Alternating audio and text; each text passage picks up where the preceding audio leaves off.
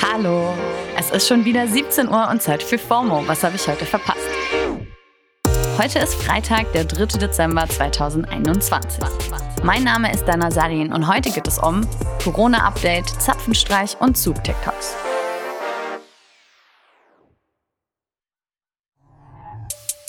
Another day, another Corona-Update. Aber so ist das nun mal gerade. Nach dem Corona-Gipfel gestern stehen die neuen Mindestmaßnahmen fest und die will ich euch natürlich nicht vorenthalten. Über die allgemeine Impfpflicht und strengere Kontaktbeschränkungen für Ungeimpfte habe ich ja gestern schon kurz gesprochen. Außerdem wurde beschlossen, dass 2G, also genesen oder geimpft, unabhängig von der Inzidenz jetzt auch im Einzelhandel gelten soll. Außer bei Läden für den essentiellen Bedarf, wie zum Beispiel Supermärkte. Auch unabhängig von den Zahlen gehen Kulturveranstaltungen generell nur mit 2G. Die neue Magic Number der 7-Tage-Inzidenz ist die 350. Also wenn ein Gebiet darüber liegt, müssen Clubs jetzt wieder schließen. Ebenfalls bei 350 sind bei privaten Treffen drin dann nur noch 50 Personen erlaubt. Ach ja, und Böllerverbot für Silvester wurde übrigens auch gleich mit beschlossen. Plus Versammlungsverbot über Neujahr. Also das sind jetzt tatsächlich ein paar der Mindeststandards, die von allen Ländern eingeführt werden müssen. Im Einzelnen dürfen die aber durchaus auch strengere Regeln einführen. Ab wann die Regeln greifen, ist deswegen jetzt auch von den einzelnen Ländern abhängig. Im Norden ist es zum Beispiel schon ab Montag. Der Präsident der Ärztekammer meint aber, es müsste eigentlich noch härtere Maßnahmen geben, um eine Überlastung des Gesundheitssystems zu verhindern.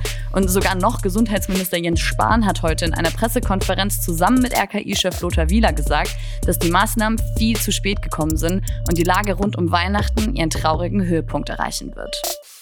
Ja, Digi, that was kind of your job, dich um Maßnahmen zu kümmern, oder? Jesus Christoph. Naja, nach dem Gipfel kam dann der Zapfenstreich. Die Grand Dame von Deutschland, Kanzlerin Merkel, wurde mit der höchsten Würdigung, die eine Zivilperson vom Militär bekommen kann, hochfeierlich auf das Ende ihres Amts nach 16 Jahren eingestimmt. Und das Internet hatte Feels. Hashtag Zapfenstreich ist immer noch Nummer 1 in den Twitter-Trends. Manche fanden die Veranstaltung irgendwie so militärisch gruselig, manche waren einfach traurig, dass Merkel geht und manche waren irgendwie neutral, aber fanden es schon weird, dass Angela Merkel bald nicht mehr Kanzlerin sein wird. Politikjournalistin Jasmin Mbarek hat das auf Twitter so beschrieben. Ich muss ehrlich sagen, Zapfenstreich war emotional. Diese Frau war die politische Realität von 16 meiner 22 Lebensjahre. Gar nicht positiv oder negativ konnotiert, sondern wie ein Kontinuum. Ja, safe halt, oder? Na, Merkel geht und Sebastian Kurz hat überhaupt keinen Bock mehr und macht gleich komplett Schluss mit Politik. Das war auch großes Lieblingsthema auf den Socials. Der Ex-Kanzler von Österreich hatte ja schon das Kanzleramt abgeben müssen, nachdem so ein paar Major-Korruptionsskandale an die Öffentlichkeit gekommen sind und gibt jetzt eben auch noch seine anderen politischen Ämter ab. Die Ermittlungen gegen ihn laufen gerade noch. Übrigens hat der Kanzler-Nachfolger von Kurz, Alexander Schallenberg, nach zwei Monaten auch schon wieder direkt seinen Rücktritt angekündigt und Innenminister Karl Nehammer wird jetzt wohl neuer Kanzler und ÖVP-Chef. Was ist denn da los in Österreich? Einen kleinen Überblick darüber, was das Ganze ausgelöst hat, haben wir Anfang Oktober mal bei FOMO gegeben. Für mehr Infos verlinken wir euch die Folge und den Inside Austria Podcast vom Spiegel in den Show Notes.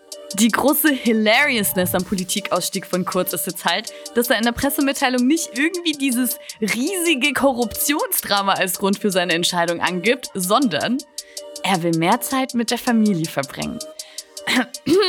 Insbesondere auch bei der Geburt des eigenen Kindes ist mir dann aber mehr und mehr wieder bewusst geworden, wie viel Schönes und Wichtiges es auch außerhalb der Politik gibt. Ja, voll gutes Timing zufällig. Die Zeit-Online-Journalistin Frieda Turm hat dazu getwittert, manche verabschieden sich eben etwas dramatischer in die Elternzeit. Hashtag kurz. Also ich weiß nicht, wie es euch geht, aber das ist ja schon immer alles so ein bisschen emotionally draining, was da so auf der Welt passiert. Und deswegen gibt's auf dem Weg zum Ende dieser Folge und zum Ende der Woche auch mal wieder ein bisschen wholesome Content. Auf TikTok geht gerade der Account von Francis Bourgeois viral und es ist einfach das Cuteste, das ihr je gesehen habt. Francis ist 21, kommt aus Nottingham und teilt Videos von sich beim Trainspotting auf TikTok und Instagram. Also er filmt sich dabei, wie er Züge, Lokomotiven, Eisenbahnen und Baufahrzeuge beobachtet. Und Leute, ich sterbe. Es ist einfach so herzerwärmend, weil er sich einfach so krass freut und auch die beste Kameraperspektive ever hat. Er filmt sich selber so Fisheye-mäßig über eine Stirnkamera, wodurch sein Gesicht halt irgendwie lustig verzerrt wird und er ist halt einfach ein kleines Bundle of Joy. Innerhalb von zwei Monaten ist sein TikTok-Kanal von 500.000 auf 1,8 Millionen gewachsen und inzwischen geben seine Lieblingslokführer auch mal Hubkonzerte für ihn, wenn sie ihn beim Trainspotting sehen.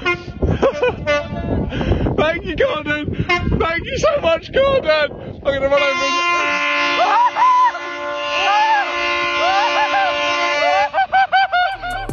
Also ja, ich kann das jetzt nicht besser erklären. Ihr müsst euch das einfach anschauen. Link dazu gibt's wie immer in den Show Notes.